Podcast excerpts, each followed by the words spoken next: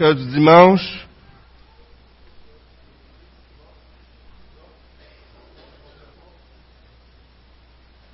OK. Euh, ça fonctionne. On a des papiers ici pour les enfants pour dessiner. Alors peut-être euh, ils vont s'approcher dans le passage et si les enfants vous pourriez aller les voir, on va vous donner un petit calepin pour dessiner avec des crayons, quelques crayons. Alors euh, merci à, votre patience.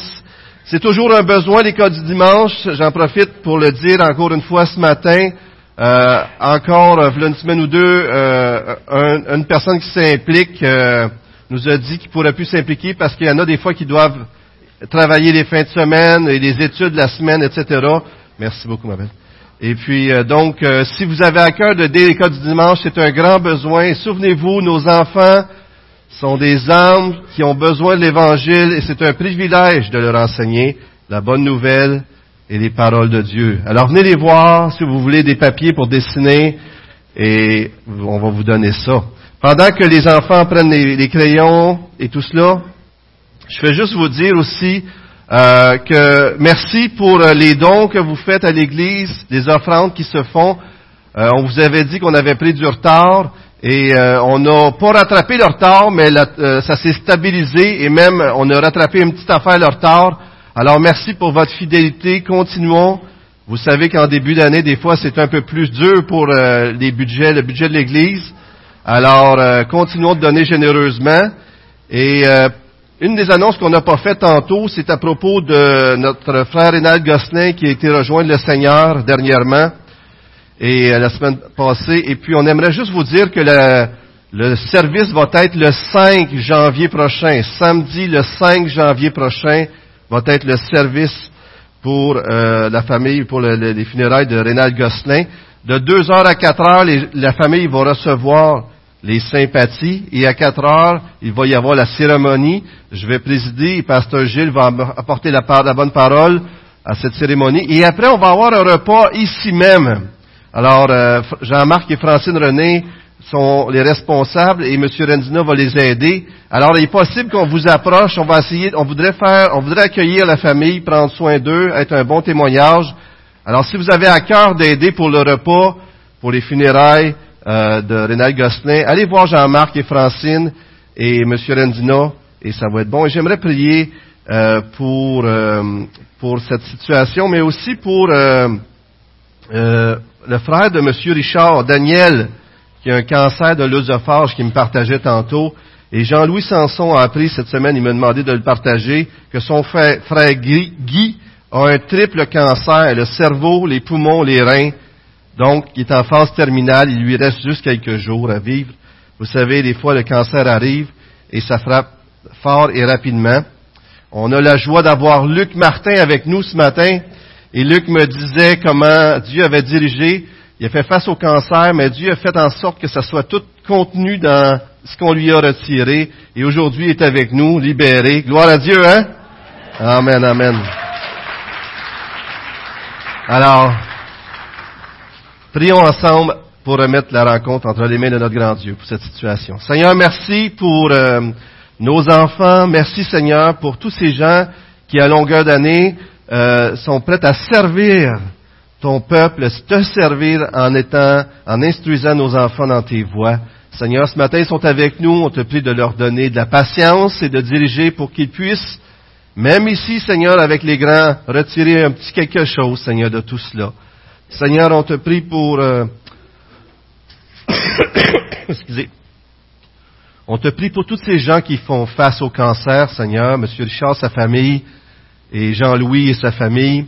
Seigneur, on te prie de tourner le regard vers toi. Bien sûr, Seigneur, on aimerait que ces gens puissent te connaître, Seigneur. La plus grande guérison qu'on a besoin, c'est la guérison de Jésus-Christ, la guérison de notre âme pour avoir la vie éternelle. Alors, Seigneur, mets ta main sur ces situations et dirige pour que les regards se tournent vers toi et que les gens puissent donner leur vie à toi, Seigneur.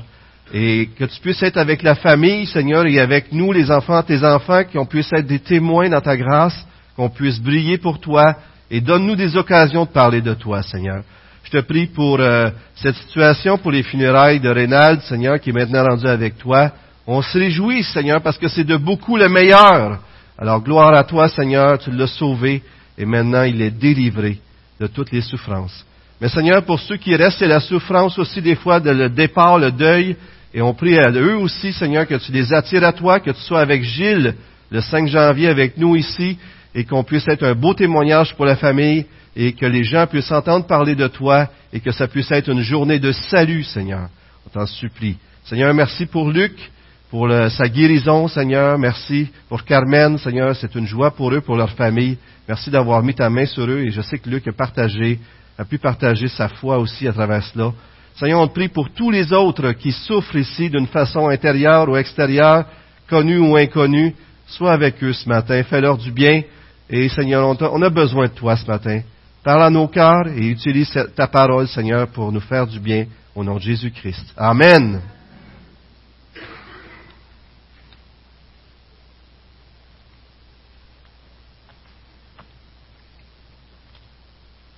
Excuse, j'aime tout. Alors, ça se peut que des fois, je prenne un peu d'eau. Alors, ce matin, j'ai voulu faire différent et puis parler de, la venue de Jésus d'une façon différente.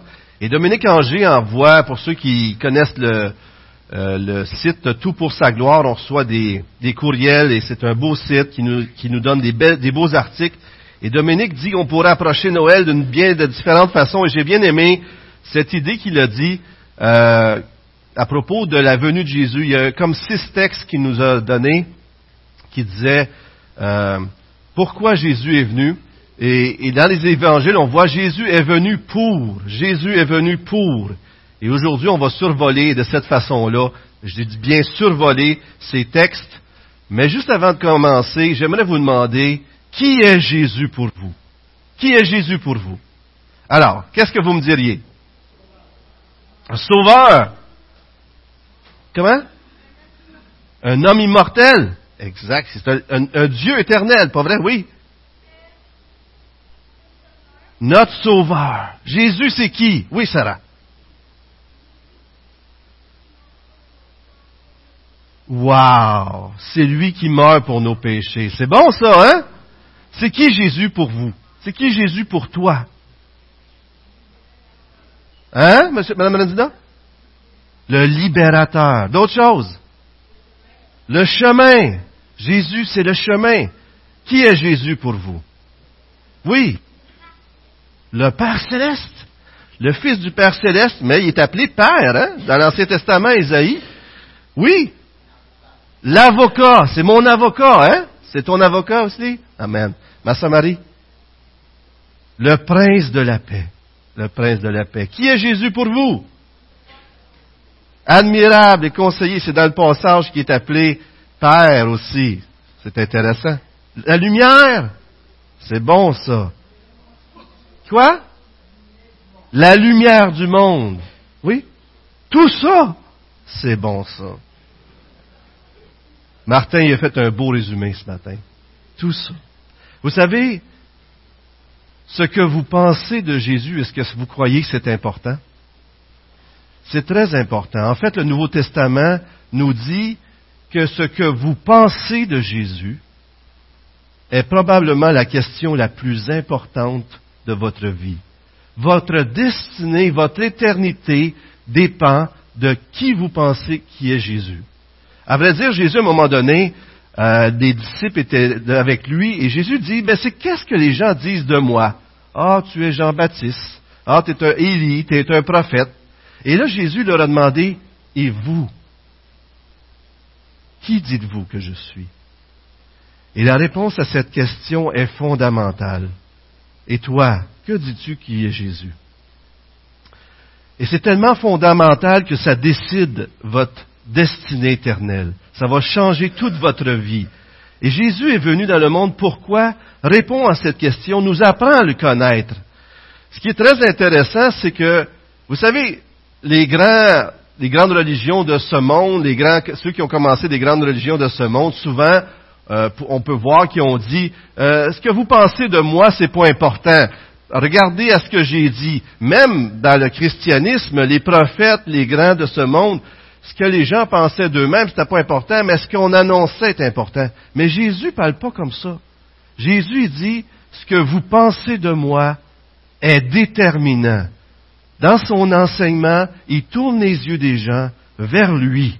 Et c'est pas parce qu'il veut, il, cherche euh, à attirer l'attention, parce qu'il cherche plutôt à montrer le chemin du salut. Parce que Jésus est le chemin, la vérité et la vie, exactement. Regardez bien ça. Vous vous souvenez à la fin du sermon sur la montagne, Matthieu 7, versets 21 à 23, Jésus parle de gens un jour qui vont se présenter devant lui et qui vont dire Seigneur, Seigneur. Vous vous en souvenez de ça? Et Jésus, qu'est-ce qu'il va leur répondre? Retirez-vous de moi, je ne vous ai jamais connu, vous qui commettez l'iniquité. Je ne vous ai jamais connu. Est-ce que vous connaissez Jésus ou est-ce que Jésus vous connaît? Voyez-vous comment Jésus est au centre de son enseignement? Et connaître Jésus est le point déterminant. Et c'est pas parce qu'on parle de Jésus qu'on dit Seigneur, Seigneur que ça change tout. À un autre moment donné, il dit, celui qui croit en moi n'est pas jugé, mais celui qui ne croit pas en moi est déjà jugé. Celui qui ne croit pas en moi, la colère de Dieu est sur lui. Croire en Jésus, en la personne de Jésus, est déterminant et ça change tout. Un autre ailleurs, ça c'était dans Jean 3, mais dans Jean 8, 24, ça dit, si vous ne croyez pas ce que moi je suis, ce que je suis, Jésus, il dit lui-même ça, il dit, vous mourrez dans vos péchés. Qui est Jésus pour vous? Qui est Jésus pour vous? Le jeune homme riche vient voir Jésus et dit, qu'est-ce que je dois faire pour être sauvé? Alors Jésus lui dit quoi? Vous en souvenez-vous? Qu'est-ce que, Jésus dit au jeune homme riche? Y en a-tu qui s'en souviennent? Vends tout ce que tu as. Qu'est-ce que tu fais avec? Donne-le aux pauvres. Mais la phrase suivante est très importante. Puis, viens et suis-moi. C'est comme si Jésus disait, je dois être plus précieux qu'est-ce qu'il y a de plus précieux dans ta vie? Jésus est encore en train de dire, ce que tu crois de moi, ce que tu penses de moi, ce que je représente pour toi, détermine tout. Que croyez-vous de Jésus? Jésus doit être plus précieux que la chose la plus précieuse dans votre vie. Et combien de fois Jésus a dit, viens, suis-moi, et les gens ont laissé tout et ils l'ont suivi. Puis là, à un moment donné, il dit, à cause de moi, vous allez être persécutés. Et ceux qui perdra tout à cause de moi vont retrouver tout au centuple. Et celui qui perdra sa vie à cause de moi va la retrouver. Tout est centré sur Jésus. Les gens les gens qui font ça habituellement, les gens qui pointent les, autres sur eux, souvent on n'aime pas ça. même ça nous, on, ça nous rejette. Mais Jésus fait pas cet effet-là. Pourquoi? Parce que Jésus est la source du bien. Jésus, c'est Dieu qui s'est fait homme, c'est celui qui nous apporte toutes choses. Donc, Jésus, en pointant vers lui, nous montre le plus grand bien. Nous montre le plus grand bien. Aujourd'hui, en cette matinée, juste avant Noël, j'aimerais qu'on regarde les six versets qui disent que Jésus sont venus, Jésus est venu afin, et le quatrième en contient trois, juste à lui, avec, euh, mais vous allez voir, c'est quand même surprenant aujourd'hui avec ce passage-là, mais Jésus est venu afin d'accomplir la loi, Jésus est venu afin d'annoncer la bonne nouvelle, Jésus est venu afin d'appeler les pécheurs à changer de vie, et Jésus est venu afin de jeter un feu sur la terre. Je sais que ça paraît surprenant, ce dernier verset-là, parce que qu'est-ce qu'on entend à Noël? Jésus est venu pour annoncer la paix. Pas vrai? Et c'est vrai. Et on va revenir là-dessus, mais on va voir que le message de Jésus est plus, est plus beau que ça dans un sens qui est venu montrer plus la réalité, mais il y a toute une belle merveille dans le quatrième point. Regardons le premier passage et aujourd'hui je vais vous les montrer à l'écran, alors vous pouvez suivre avec moi tout simplement. Ne vous imaginez pas dans Matthieu 5, c'est écrit, que je sois venu pour abolir ce qui est écrit dans la loi et les prophètes. Je ne suis pas venu pour abolir, mais pour accomplir. Oui, vraiment, je vous l'assure, tant que le ciel et la terre resteront en place, ni la plus petite lettre de la loi, ni même un point sur un i n'en sera supprimé jusqu'à ce que tout se réalise. Jésus n'est pas venu pour dire que la loi c'était pas bon. Il est venu pour, pour pas pour abolir la, la loi, mais pour l'accomplir. Qu'est-ce que ça veut dire, ça? As-tu une idée? Qu'est-ce qu'il est venu faire, Jésus? Il est venu accomplir la loi. Ça veut dire quoi? Il a mené la vie que la loi exigeait. Il avait la vie parfaite. D'autres choses qui vous viennent à l'esprit. Très bon. Qu'est-ce qu'il est venu accomplir la loi? Qu'est-ce qu'on a dans la loi aussi? Qu'est-ce que Dieu, Genèse 3.15, dès le début de, la Bible, Dieu dit quelque chose qui va arriver. On appelle ça des, des promesses. Dieu a promis des choses. Qu'est-ce qu'il a promis? Un libérateur, que Dieu enverra quelqu'un pour nous sauver. Et lorsque Dieu dit aussi qu'il est venu accomplir la loi, ça veut dire qu'il est venu accomplir tout ce que la Bible pointait vers. Non seulement Jésus a vécu la vie parfaite, comme notre sœur le dit, la vie, parce que les dix commandements et tout ce qui est écrit dans la Bible montre le caractère de Dieu. Donc Jésus était Dieu, donc Jésus nous montre le caractère de Dieu. Mais toute la Bible pointe vers une personne et vers le salut. Et cette personne-là, c'est Jésus-Christ. Et toute la Bible se réalise en Jésus-Christ. Regardez un beau passage dans 2 Corinthiens, c'est magnifique. Car c'est en lui que Dieu a dit oui à tout ce qu'il avait promis. Aussi est-ce par lui que nous disons oui, Amen, pour que la gloire revienne à Dieu. Alors oui ou Amen, c'est la réponse lorsqu'on prie. Hein? Amen, on dit oui, que ça soit fait comme, cela. Mais c'est en Jésus que Dieu a dit oui à tout ce qu'il avait promis dans la Bible. Tout ce qu'il avait promis que ça se réaliserait dans la descendance, tout ce qu'il avait promis, les bénédictions, se réalise à travers Jésus-Christ. Aujourd'hui, on fait juste survoler. On n'aura pas le temps de parler de tous ces points-là en détail. Mais quand Jésus dit qu'il n'est pas venu abolir la loi, mais il est venu l'accomplir, il est venu, il a rendu ce message-là à son achèvement, à son paroxysme, à son couronnement, et le couronnement, c'est Jésus-Christ et Jésus-Christ crucifié. Et non seulement ça, mais c'est en lui que s'accomplissent les promesses. Et si vous regardez bien le passage, ça dit que c'est en lui que ces promesses-là deviennent oui pour nous aussi. Vous savez, les Écritures ont été écrites et longtemps, les Juifs ont, pensé que ce, ce message-là était pour eux, et ça l'était bien sûr aussi. Mais en Jésus-Christ, si la loi est venue par Moïse, nous dit Jean 1, la grâce et la vérité est venue par Jésus-Christ, vous en souvenez? Et puis, lorsque Jésus a tout accompli la loi, lorsqu'on croit en Jésus, tout le message de la Bible devient un message pour moi, Donald. Est-ce que la Bible est devenue oui pour toi?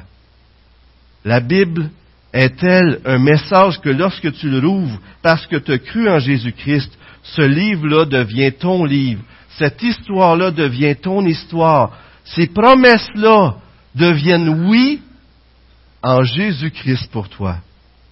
C'est pas extraordinaire, ça? Amen? Le livre, le, message, les, Écritures sont accomplies en Jésus-Christ et sûrement qu'on pourrait en parler encore plus parce que c'est tellement riche, ces passages-là, mais on fait juste survoler ce matin. Mais en Jésus-Christ, la parole de Dieu s'accomplit. Et si on veut comprendre la parole de Dieu, on doit comprendre qu'elle parle de Jésus-Christ et de son œuvre de la croix. C'est un message de salut, c'est un message qui concerne une personne, c'est un message qui concerne Jésus. Est-ce que tu connais Jésus? Vous savez, la loi parlait de commandements, qui parlait de, de règlements qui touchaient l'extérieur. Mais dans le sermon sur la montagne, Jésus montre que ces lois-là avaient des principes derrière que les enfants de Dieu, ceux qui le connaissent, vont goûter. Vous avez appris qu'il a été dit tu ne tueras point, mais Jésus dit c'est plus profond que ça. Tu ne vas pas haïr quelqu'un. C'est écrit que tu ne, tu ne, euh, tu ne commettras pas d'adultère ou des choses comme ça. Puis mais la Bible dit, montre que déjà si tu as des convoitises dans ta tête, tu as déjà commis le péché. Alors Jésus vient nous montrer qu'est-ce qui est plus grand que ces lois-là. Deuxièmement, Jésus est venu annoncer la bonne nouvelle. Et c'est très intéressant, on va lire dans le passage que Jésus lui-même dit qu'il a été envoyé pour annoncer le message qui parle de lui. Regardons dans le 4. Dès qu'il fit jour, alors les foules cherchaient à le voir, il y avait eu des guérisons, tout le monde voulait être guéri par lui, et il aurait pu avoir un ministère à un endroit précis puis guérir encore plus. Mais Jésus décide de ne pas rester là puis de partir. Pourquoi? Lisons-le ensemble. Dès qu'il fit jour, Jésus sortit de la maison et se rendit dans un lieu désert. Les foules se mirent à, sa recherche et après l'avoir rejoint, voulurent le retenir pour qu'il ne les quitte pas. Mais il leur dit, je dois aussi annoncer la bonne nouvelle ou l'évangile du règne de Dieu aux autres villes, car c'est pour cela que Dieu m'a envoyé. Dieu m'a envoyé pour annoncer la bonne nouvelle. Cette bonne nouvelle nous vient en Jésus-Christ, la bonne nouvelle de la grâce, la bonne nouvelle que le salut est accessible à tous. Et le mot évangile veut dire bonne nouvelle d'ailleurs, et ce mot-là, qu'est-ce que ça veut dire en fin de compte, la bonne nouvelle? Je vous en donne un résumé dans Romains 1, le, début du livre de Romains 1, regardez, l'Épître aux Romains nous dit dès le commencement, au verset 2, cette bonne nouvelle, c'est quoi? C'est que Dieu a promis il y a bien longtemps à ses prophètes dans les Saintes Écritures, il parle de son Fils Jésus. Alors cette bonne nouvelle-là nous avait été annoncée depuis longtemps, et ça parle de quoi? Dans les Saintes Écritures, dans l'Ancien Testament, ça parlait de quoi? Et dans le Nouveau, bien sûr, par la suite, de Jésus-Christ, notre Seigneur, qui dans son humanité descend de David et qui a été déclaré fils de Dieu avec puissance lorsque le Saint-Esprit l'a ressuscité des morts. Et on a un résumé ici de l'Évangile. Il y en a un autre dans 1 Corinthiens 15, les premiers versets.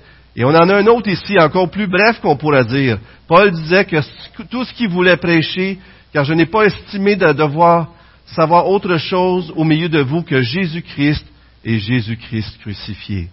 Dans Romains, il dit que dans son humanité, Dieu s'est fait homme. Il est devenu un homme pour venir nous sauver. Dieu s'est fait homme, mais il était Dieu parce qu'il a été déclaré fils de Dieu avec puissance par le Saint-Esprit qui l'a ressuscité. S'il l'a ressuscité, c'est donc parce qu'il est mort.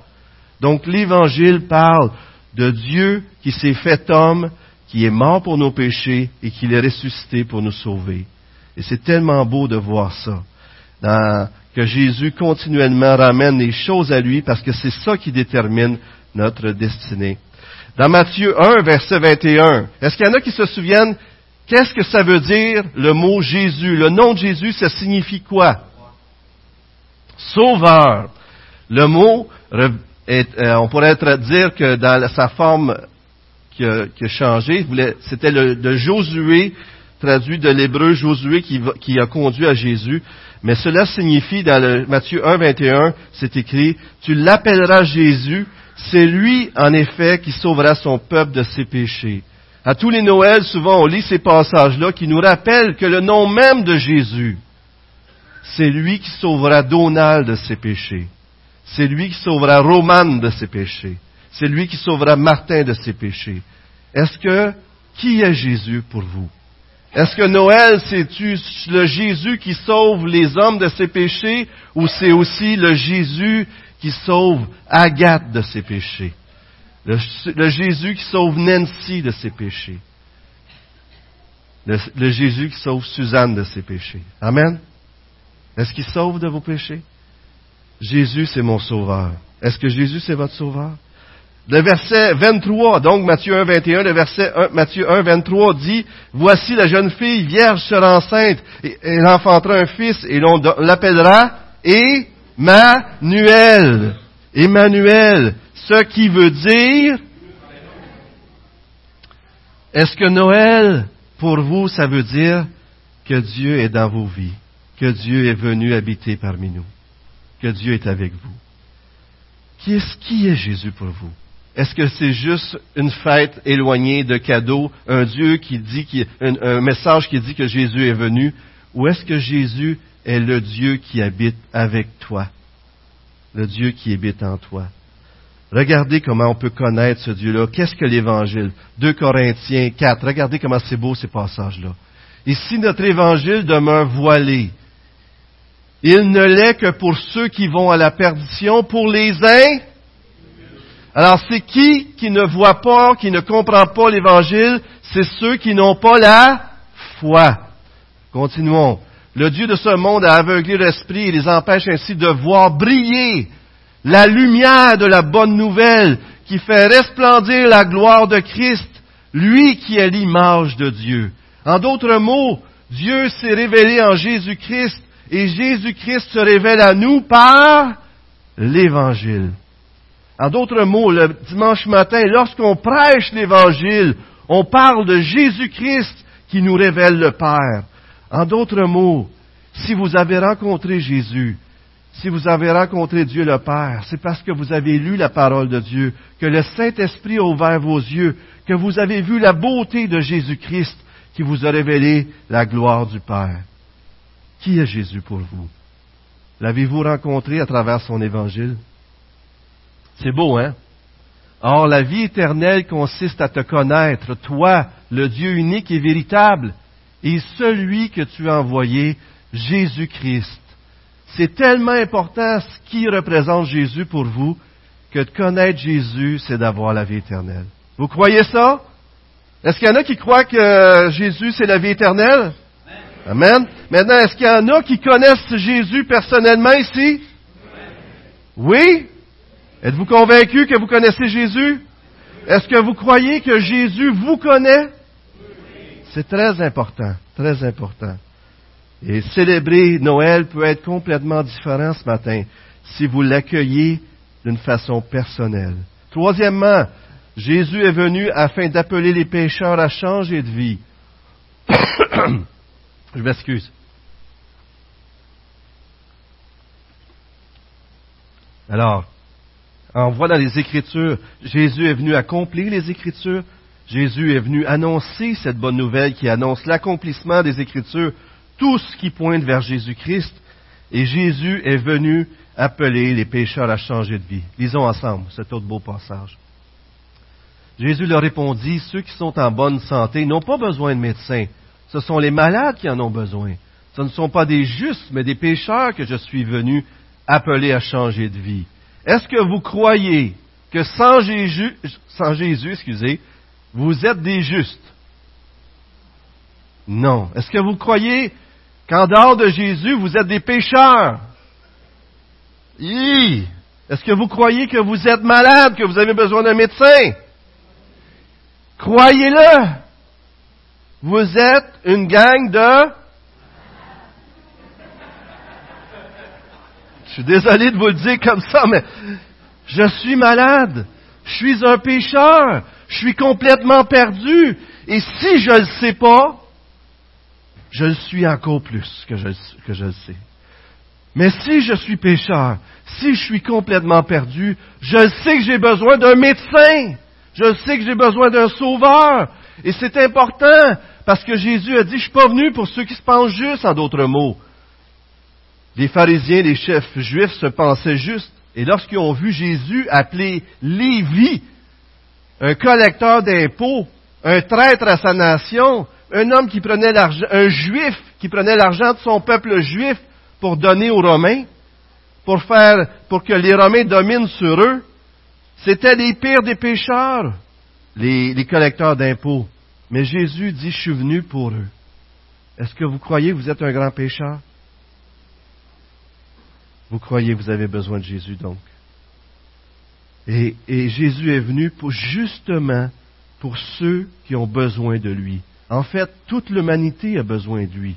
Jésus n'est pas venu en fonction de nos mérites, parce qu'on mérite l'enfer mais il est venu en fonction de nos besoins, en fonction qu'il voulait nous faire grâce et miséricorde. Un bon exemple est Zachée, qui était le chef des collecteurs, un chef des collecteurs d'impôts. Regardez dans, Luc 19. Et Zachée était un, homme de petite posture, et puis il a grimpé dans un arbre, puis il a vu Jésus, puis Jésus lui a dit, je vais aller manger chez vous aujourd'hui. Et les gens, à un moment donné, qui voyaient Jésus manger avec, des gens de mauvaise vie, mais ils disaient aux mais pourquoi Jésus fait ça? il mange avec des gens tout croche. Jésus, il est venu dans ma vie parce que j'étais tout croche. Est-ce que vous êtes tout croche sans Jésus? Bon, c'est bon. On commence à rentrer, là. Excellent. C'est important. Vous savez, des fois, on peut devenir chrétien, on donne notre vie à Jésus, puis au moment donné, on oublie qu'on a besoin de lui. Est-ce que vous croyez ça? On a toujours besoin de Jésus. Et Zachée, regardez bien ça. Il rentre dans la vie de Zachée, il mange chez eux, et vous vous souvenez, Zachée se lève debout, et dit, si j'ai volé à quelqu'un, je vais lui donner au quadruple, et je prends la moitié de mes richesses, et je le donne aux pauvres. Le jeune homme riche l'a pas fait, il n'a pas abandonné ses richesses pour Jésus. Mais Zachée, il était prêt à tout donner pour suivre Jésus. Parce qu'il avait trouvé le trésor, la perle de grand prix. Il y avait, avait une rencontre personnelle avec Jésus.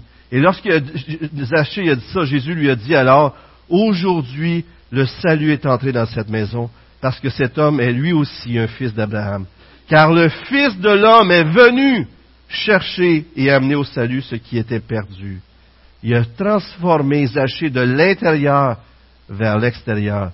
Zachée a rencontré Jésus, il a été transformé. Dans Jean 12, Jésus il dit, je ne suis pas venu juger le monde, je suis venu pour le sauver. Mais je pensais à ça, je me suis dit, ça, serait, ça, se dirait aussi, Jésus n'est pas venu pour juger le monde, il est venu pour être jugé à sa place. Il est venu pour être jugé à ma place. Être disciple, ça veut dire suivre Jésus. Il est venu aussi afin qu'on ait la vie et la vie abondante. Jésus, c'est le bon berger qui est devenu l'agneau de Dieu pour enlever nos péchés. Et c'est lui qui veut nous conduire vers de verts pâturages et des eaux paisibles. Jésus est venu, quatrièmement, dans Luc 12. Et je vais vous donner deux passages qui résument les derniers versets qui parlent que Jésus est venu. Alors c'est dans Luc 12, ma sœur, si tu peux le trouver. Euh, Jésus est venu afin de jeter un feu sur la terre. C'est drôle, souvent Noël, on entend dire, Jésus est venu apporter la paix. À vrai dire, j'ai déjà quelqu'un dans ma famille, euh, malheureusement qui n'est pas encore croyant, qui me disait, ben si, si euh, tu as Jésus dans ta vie, si, c'est l'évangile que tu prêches, ça devrait amener la paix. Quand tu parles de Jésus, ça devrait amener la paix. Et puis, est-ce que vous avez remarqué que ça n'amène pas toujours la paix quand on amène Jésus? Est-ce que vous avez remarqué que ce n'est pas toujours la paix chez vous, dans vos vies, et peut-être même à Noël? Peut-être des fois, cette année, vous savez que vous allez être mis à part un peu parce que vous croyez à Jésus-Christ. Pour l'instant, j'aimerais que vous vous réjouissiez aujourd'hui. Parce que si ça Christ là, c'est parce que vous suivez Jésus, justement. Avez-vous remarqué que quand, que, dans l'évangile de Luc, ça revient que Jésus est venu apporter la paix, ok? Avez-vous remarqué que quand Jésus dit paix sur la terre, ben c'est un ange qui dit paix sur la terre parmi les hommes qu'il agrée. En d'autres mots, Dieu est venu apporter la paix. La paix entre Dieu et l'homme, la paix entre l'homme et Dieu, la paix entre les hommes pour ceux qui, se donnent leur vie à Dieu. Mais est-ce que Dieu, est-ce que ça, on va vivre la paix, ceux qui ont la paix avec Dieu vont vivre la paix avec les autres qui n'ont pas la paix avec Dieu? Et il y a une tension entre la paix intérieure que Jésus donne et la tension extérieure qu'on va vivre parce qu'on suit Jésus-Christ. Et aujourd'hui, à Noël, je sais que ça fait drôle de parler de ce passage-là, mais j'aimerais ça que vous vous réjouissiez si vous souffrez parce que vous suivez Jésus, parce que vous marchez dans les pas de votre Maître. Parce que c'est ce que Jésus avait dit qui était pour arriver. Matthieu 10, 34, 35, un autre passage parallèle, on va lire celui-là. Je suis venu jeter un feu sur la terre comme je voudrais qu'il soit déjà allumé. Jésus, il dit, comme je voudrais qu'il soit déjà allumé. Mais il y a un baptême que je dois recevoir, et quelle angoisse est la mienne tant que je ne l'ai pas reçu. Pensez-vous que je suis venu pour apporter la paix sur la terre? Non, mais la division. Ouh, c'est dur ça. Le passage suivant, ma sœur, merci. Euh, c'est dans ces deux passages-là que les trois dernières références à je suis venu. Ne croyez pas que je sois venu apporter la paix sur la terre. Ma mission n'est pas d'apporter la paix, mais l'épée. Oui, je suis venu opposer le fils à son père, la fille à sa mère, la belle-fille à sa belle-mère. On aura pour ennemi les membres de sa propre famille. Dieu nous offre la paix, mais il y a des gens qui la refusent. Et les, les enfants de paix vont souffrir le rejet. Et ça, c'est une réalité que les Écritures. Pourquoi les gens n'aiment pas ça quand on parle de Jésus? Pourquoi? Faut que je vous réveille, là. Ça les dérange. Pourquoi ça les dérange? Parce que c'est la vérité. Mais pourquoi la vérité? C'est une bonne chose, la vérité, France. Ça les juge. Avez-vous remarqué que quand il y a quelqu'un qui a fait quelque chose comme il faut à côté de vous, puis qui se fait féliciter, puis vous autres, n'avez pas fait quelque chose de comme il faut, vous l'aimez pas, cette personne-là. Ça se peut-tu? Les bonnes personnes ont tendance à nous faire sentir mal. Lui, il l'a fait, moi, je ne l'ai pas fait. Comment est-ce qu'on se sent? Puis des fois, on veut tirer sur le messager. Hein. On veut tirer sur la personne qui a bien agi. Pas vrai que c'est comme ça? Regardez un passage dans Jean que vous connaissez bien. Euh, c'est que la lumière est venue dans le monde, mais les hommes ont préféré les ténèbres parce que leurs actes sont mauvaises. En effet, celui qui fait le mal déteste la lumière et il se garde bien de venir à la lumière de peur que ses mauvaises actions ne soient révélées. Adam et Cain et Abel, je veux dire. Cain et Abel. Abel fait la bonne chose. Cain, qu'est-ce qu'il a voulu faire? Il l'a tué même. Cain a détesté son frère parce que Abel avait fait la bonne chose. Et depuis ce jour-là, jusqu'à aujourd'hui, en Jésus-Christ, Jésus-Christ polarise le monde en deux groupes. Ceux qui sont dans le royaume des cieux et ceux qui sont dans ce royaume.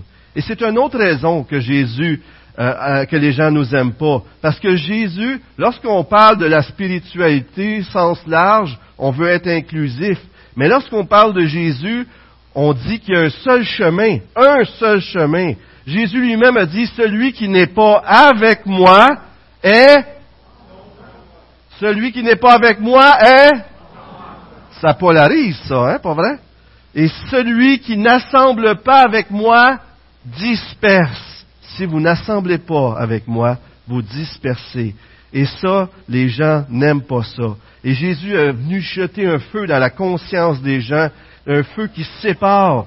Personne ne peut rester neutre au message de l'Évangile si on le comprend bien. À vrai dire, si on comprend bien le message de l'Évangile, soit qu'on va donner notre vie à Dieu, ou soit qu'on va rejeter Jésus-Christ. On va même le détester.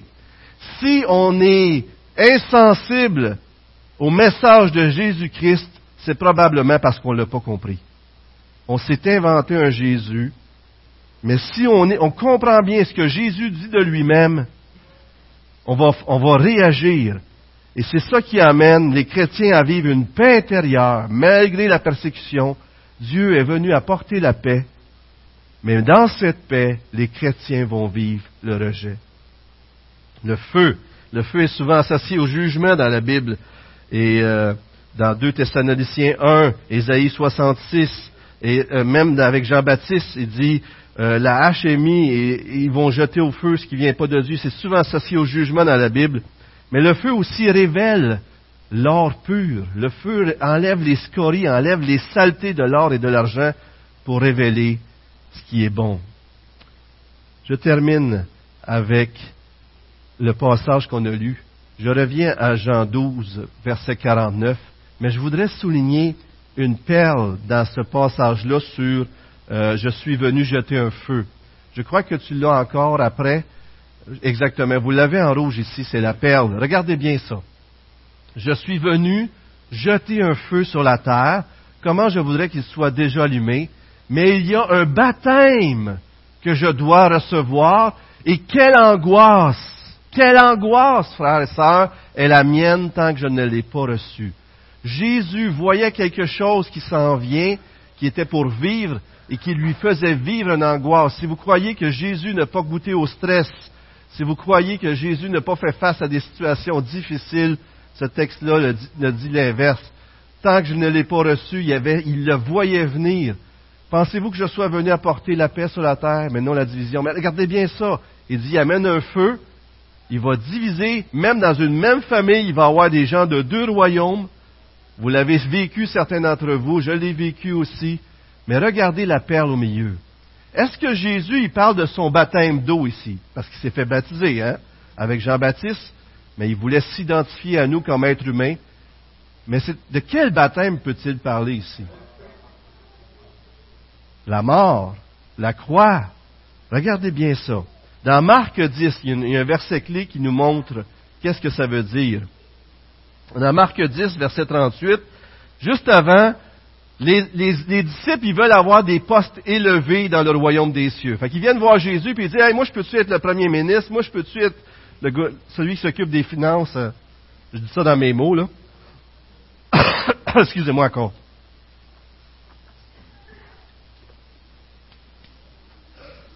Puis, là, Jésus, dit, vous n'avez pas compris.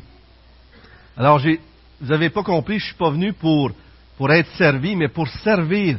Et puis là, Jésus leur dit, vous ne pouvez, vous ne vous rendez pas compte de ce que vous demandez. Vous voulez être des grands, mais vous, vous pensez à la façon du monde.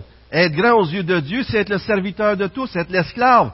Et puis là, il leur dit, pouvez-vous boire la coupe que je vais boire ou passer par le baptême que j'aurai à subir? Et là, il, lit le coupe et le baptême.